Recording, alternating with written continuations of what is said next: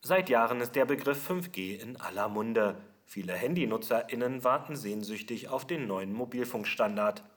Andere surfen bereits mit 5G. Wie lange wird es noch dauern, bis wir diese Technik flächendeckend in Deutschland nutzen können? Was genau ist 5G eigentlich und kann ich die Technologie mit meinem Smartphone nutzen? Mein Name ist Dietmar, seid mir gegrüßt. Heute widme ich mich in Weiche Ware dem Thema Wann kommt 5G?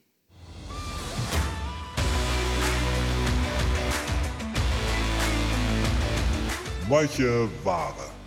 Digitalisierung frei Haus. Seit den 90er Jahren gibt es Mobilfunk in Deutschland. Richtig? Ja und nein. Zwar ging 1992 das D-Netz in Betrieb, das zum ersten Mal breiten Teilen der Bevölkerung digitale Kommunikation ermöglichte, ein erstes analoges mobiles Netz startete jedoch in der BRD bereits 1958.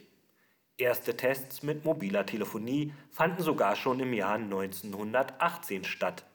Mehr als 100 Jahre später haben wir in Deutschland über 62 Millionen Smartphone-NutzerInnen. Zu einer lückenlosen Netzabdeckung haben wir es bisher allerdings noch nicht gebracht. Auch Videotelefonie in Echtzeit stößt im deutschen Netz an seine Grenzen. Wird 5G das ändern? Und wie funktioniert diese Mobilfunktechnik eigentlich?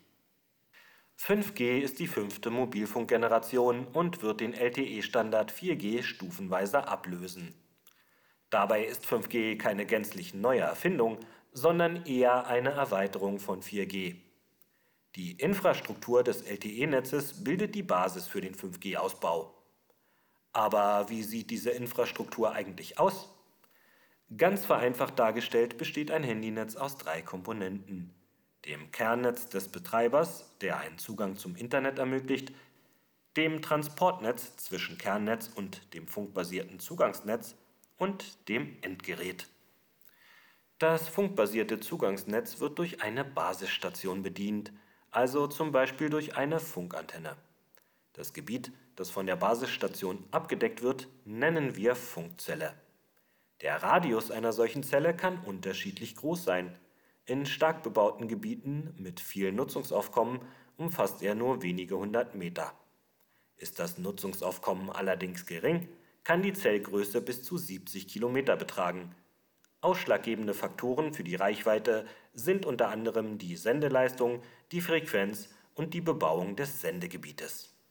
Erhebliche Unterschiede zwischen 4G und 5G gibt es in Bezug auf die Frequenz elektromagnetischer Funkwellen Sie liegt bei LTE zwischen 800 MHz und 2,6 GHz. 5G hingegen bewegt sich in einem Frequenzbereich zwischen 3,4 und 3,8 GHz. Hohe Frequenzen haben einige Vorteile, aber auch Nachteile. Der größte Vorteil liegt darin, dass ein höherer Frequenzbereich auch eine höhere Datenrate zulässt. Das bedeutet zum Beispiel, dass die Reaktionszeit zunimmt. Dadurch ermöglicht 5G eine größere Bandbreite für Kommunikation und multimediale Anwendungen. Das heißt Videokonferenzen in Echtzeit, Streaming im 4K-Modus oder ruckelfreies Online-Gaming auf mobilen Geräten.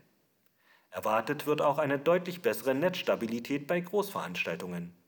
Die Automobilindustrie erhofft sich, durch 5G die Technik autonomer und miteinander vernetzter Fahrzeuge weiter ausbauen zu können. Ein höherer Frequenzbereich hat jedoch auch einen entscheidenden Nachteil. Die Reichweite der Funkwellen ist bedeutend geringer. Um dieses Manko auszugleichen, kommen zwei moderne Techniken zum Einsatz: das Beamforming und das Network Slicing. Was genau ist Beamforming? Hinter dem futuristischen Namen verbirgt sich eine zielgerichtete Übertragung von Funkwellen. Bisher wurden diese von einer passiven Antenne kreisförmig ausgestrahlt im Randbereich wurden die Wellen dabei immer schwächer. Beim Beamforming kommen mehrere aktive Antennen zum Einsatz, die Signale zu verschiedenen Zeiten aussenden. Das Endgerät wiederum passt diese Signale an. So wird der optimale Pfad bestimmt, den das Signal nehmen muss, um ein mobiles Device zu erreichen. Dadurch lässt sich auch die benötigte Funkkapazität anpassen. Das bedeutet, wer zum Beispiel innerhalb der Funkzeile gerade eine SMS verschickt, erhält weniger Leistung als derjenige, der gerade Herr der Ringe streamt. Der Nachteil dieser modernen Technologie? Die Endgeräte müssen dafür ausgestattet sein. Es werden für den Empfang also 5G-fähige Handys und Tablet-PCs benötigt. Mittlerweile gibt es über 75 Handymodelle verschiedener Hersteller auf dem Markt, die für den Empfang von 5G ausgestattet sind. Wann wird 5G überall in Deutschland verfügbar sein? Ursprünglich wollten die Netzbetreiber bis Ende 2022 flächendeckend 5G anbieten.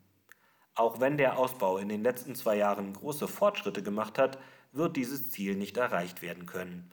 Die Deutsche Telekom sprach Mitte 2021 von einem 95-prozentigen 5G-Anteil ihres Netzes bis zum Jahr 2025. Der Anteil der 5G-Verbindungen in Deutschland lag im März 2022 bei 21,53 Prozent. Damit liegen wir deutlich hinter Ländern wie den USA, den Niederlanden, der Schweiz oder Dänemark. Die Krux ist, dass 5G ein sehr engmaschiges Netz von Antennen erfordert. Deutschlandweit werden ca. 50.000 Basisstationen benötigt. Auch wenn es vor allem in Ballungsgebieten in West- und Süddeutschland bereits vermehrt 5G-Verbindungen gibt, die Reichweite ist meistens eingeschränkt. Die Hoffnung, dass sich durch den Ausbau von 5G auch die Mobilfunklöcher in den ländlichen Bereichen schließen, wird sich leider auch nur bedingt erfüllen. Der Frequenzbereich eignet sich schlichtweg nicht für eine Flächenversorgung. Allerdings diskutieren die Netzbetreiber darüber, in diesen Regionen ein gemeinsames Netz zu errichten. Das wäre wirtschaftlich effizienter. Außerdem hat die Bundesnetzagentur den 5G-Betreibern Auflagen gemacht, um generell die weißen Flecken im ländlichen Bereich von der Landkarte zu tilgen.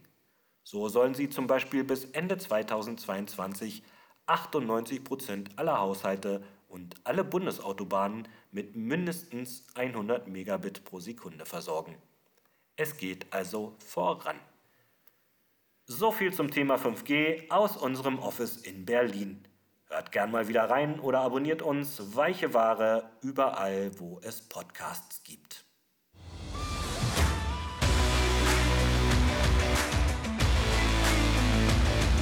Weiche Ware.